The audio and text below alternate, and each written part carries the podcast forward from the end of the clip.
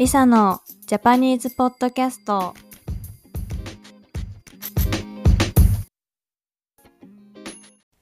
皆さんこんにちは。リサです。いやもうすっかり8月の後半になりましたね。皆さんが住んでる地域はまだ暑いですか？私が住んでる場所は夏でもそんなに暑くならなくてなんか半袖で出かけると寒かったりするんですけど日本は多分ま多分まだ30度以上ある日が続いてると思います。で今日のトピックなんですけど私前にとめっちゃよく使うスラング10選っていうポッドキャストを撮ったんですけどめっちゃよく使うスラングなのであのまあちょっと日本語を勉強してる人からしたら簡単すぎたみたいで例えば「めっちゃ」とか「やばい」とか「マジ」とかすごく基本的なものをたくさん紹介したんですけどで私の生徒さんから「ああそんなんわかるよ」みたいな「簡単だったよ」みたいなあのコメントももらって全然いいんですけど一番ねあの簡単なスラングを紹介したので全然いいんですけどなんか悔しくて なんかもうちょっとあのえ知らなかったっていう情報を届けたいなと思ってこれはちょっとわからないだろうなっていう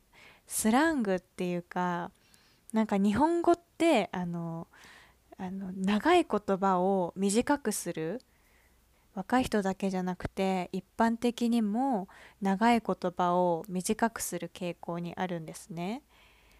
うん、例えば皆さん携帯って分かりますか？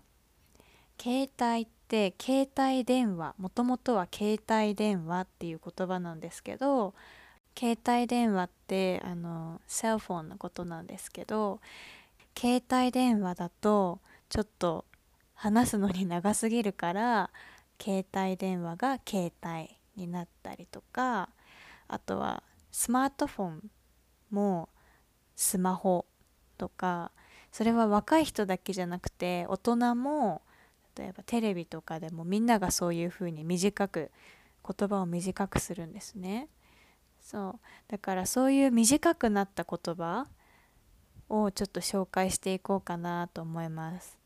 日本はよくあるファストフードのお店とかカフェとか世界中にあるチェーン店もえっと短くするんですね。例えばもうファストフードといえばマクドナルドですね。マクドナルドって日本語の発音なんですけどちょっと私マクドナルドの英語の発音に自信がないのであの Google 翻訳に言ってもらうんですけど。McDonald です。そうそれを、えっと、日本だとマックって言いますね。マックとかあとは西の方だと大阪だとマクドとか言うみたいですけどマックっていう人が多いですね。そうあとはケンタッキーフライドチキンとかもケンタっていうしあとコーヒーショップのスターバックスもスタバって言いますね。スターバックスとかマクドナルドとかケンタッキーそんなに長くない言葉でも短くしようとする文化がありますね。はいじゃあここからが本題でこれはみんながわからないだろうっていう短くなりすぎたあの省略の言葉を紹介するのでちょっと皆さんわかるかどうか考えてみてください。じゃあ短くなりすぎた日本語の言葉その1「ま」なんと一文字だけです。ま？わかりますか？どういう意味だと思いますか？ま？これで分かったらすごいですよね。まっていうのは、答えは、マジっていう意味です。そう。マジっていうのも、マジってだってもともと2文字ですよ。まとじ。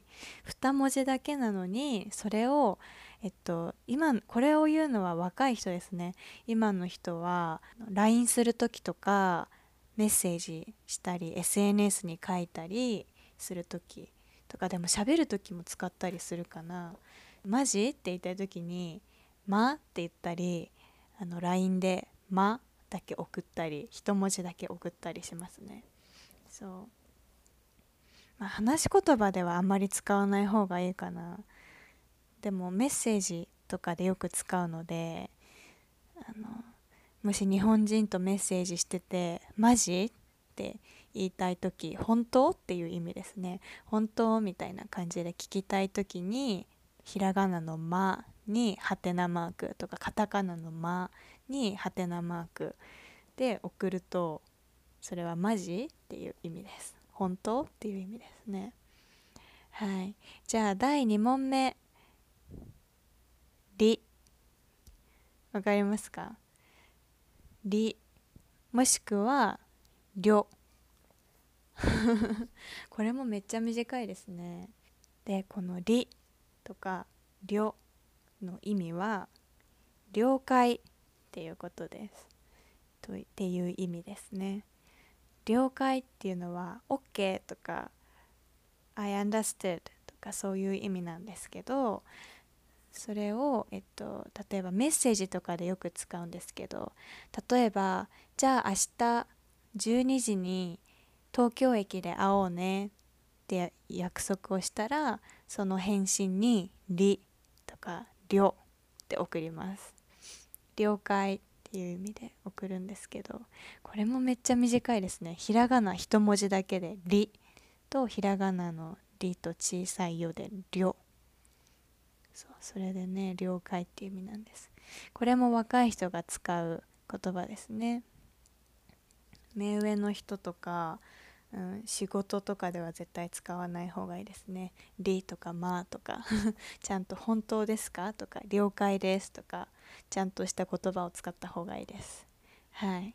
そうこれは短すぎる言葉その2でした。じゃあ次。第3問目。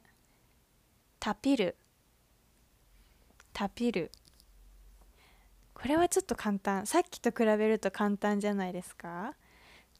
さっきは1文字だったけどタピルは3文字ですね。何だと思いますか？タピルヒントは何かを飲むことです。飲み物でタピから始まる飲み物といえばタピオカですよね。そうタピオカを飲むことをタピルって言います。いつだったかな？去年？一昨年くらいで日本ですごくタピオカが流行ったんですね。もうみんなタピオカをタピオカを持ってなんかインスタに写真をあげたりもうとにかくもうみんなタピオカ飲んでたんですけどその時に多分できた言葉でなんかとりあえずタピオカ飲もうみたいな感じの時に「えー、とりあえずタピロ」とか「暑いからさタピロ」みたいな感じでこれは SNS だけじゃなくても話す時の会話の言葉でも使えますね。タピル。はい、タピオカが好きな人はね是非使ってみてください。タピル。はい。じゃあ次。第4問目。おつおつです。これはちょっとイントネーションもヒントがあるんですけど人に伝えたい言葉。おつ。これは簡単かな？もしかしたら。正解は「お疲れ様。とか「お疲れ様でした」が「おつ」になりました。これ「お疲れ様っていうのはうーん。そうですね「You did good job」とか「You worked hard today」とか「Thank you for your job」みたいな感じで仕事が終わった時とかによく使うんですけどお疲れ様でした。私はレッスンの最後にもよく言いますね。今日はありがとうございました。とかお疲れ様でした。じゃあまた。みたいな感じでいろんな時に今日はありがとうみたいな意味で使ったりするんですけどそれ友達同士だとあのあ今日もありがとね。じゃあねおつバイバイ。みたいな感じでお疲れを短くしておつになりました。でもこれも本当に仕事の時とかは使わない方がいいです。友達にだけ「お疲れ」っていう意味で「おつ」って言いますね。はい。じゃあ次。第5問目 KP KP れはあのアルファベットの K、えっと、キングの K と P ピッグの P ですね。K と P で日本語で KP って言います。これはメッセージよりもあの普通に口で言うことが多いですね。K から始まる日本語の言葉 K と P が入ってる日本語の言葉なんですけどヒントはうーんこれは大ヒント。大ヒントですけどお酒を飲む時にみんなで言います。お酒をお酒を飲む時にみんなで言う言葉といえば乾杯ですね。乾杯。乾杯の K 乾杯。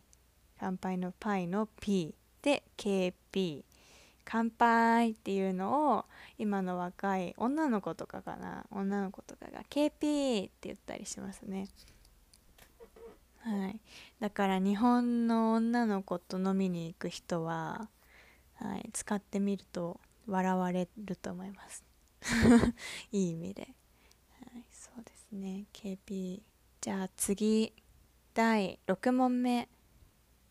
パリピ。パリピ。はい。これもちょっと英語から英語の言葉が短くなってカタカナ3文字でパリピになったんですけど何だと思いますか？例えばそうですね。どんな時に使うかな？例えばうん。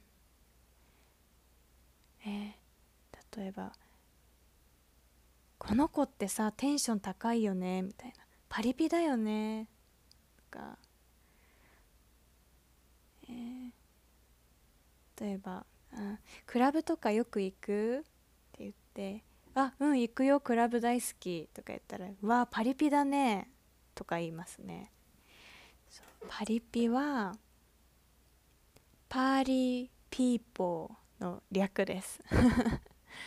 あの英語のパーティーと people が一緒になってパーリーピーポーそれがパリピになったんですねそうあのお酒を飲んだり楽しくあの騒いだりするのが好きな人のことをパリピって言います。はい、あのちょっとイメージが湧かない人どんな人がパリピかよくわかんないっていう人は、えっと、カタカナでパーリピってあの Google 検索するとパリピが出てきます。パリピはちょっとネガティブな意味で使う時もあるかもしれない。なんかパリピって言われて嬉しくない人もいるかもしれないのであんまり仲良くない人とかには言わない方がいいと思います。はい。じゃあ次。第7問目。あざす。あざす。これは結構簡単かな。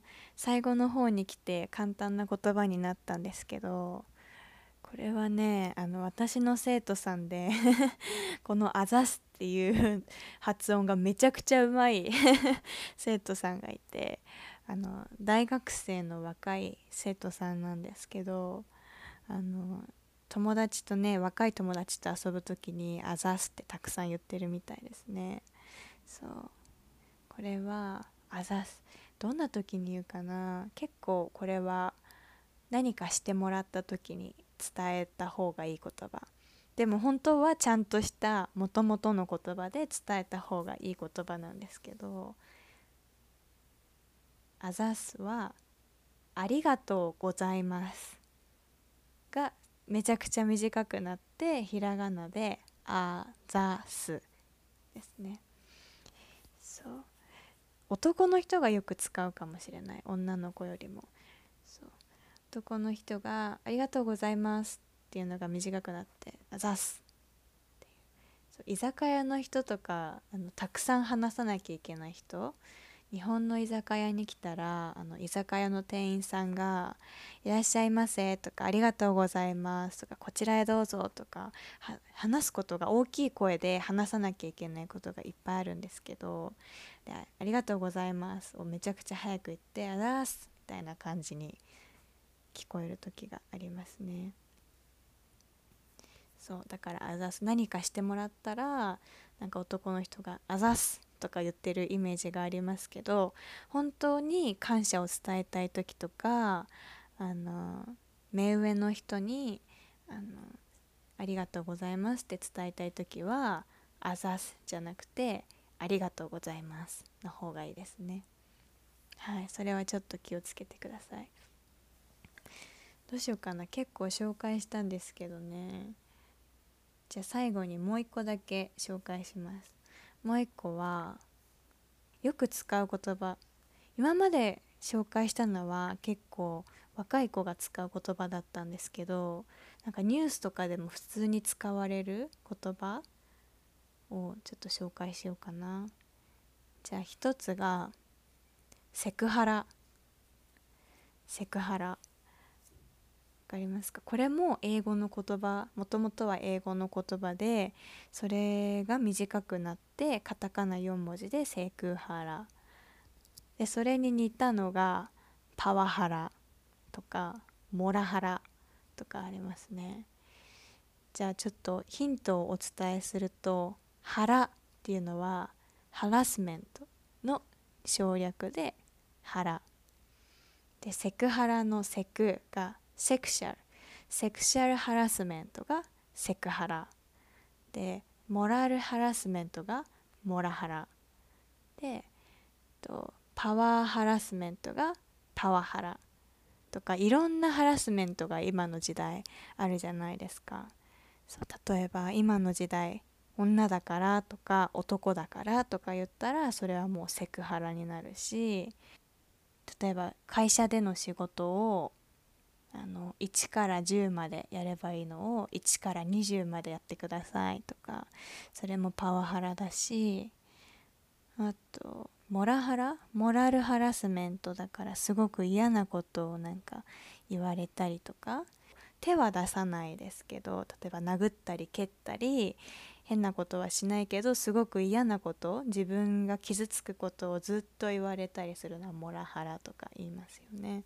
そうこれはねそうよく「なんとか腹」っていうのはニュースとかでもよく出てくるので、はい、覚えておくと便利かもしれないです。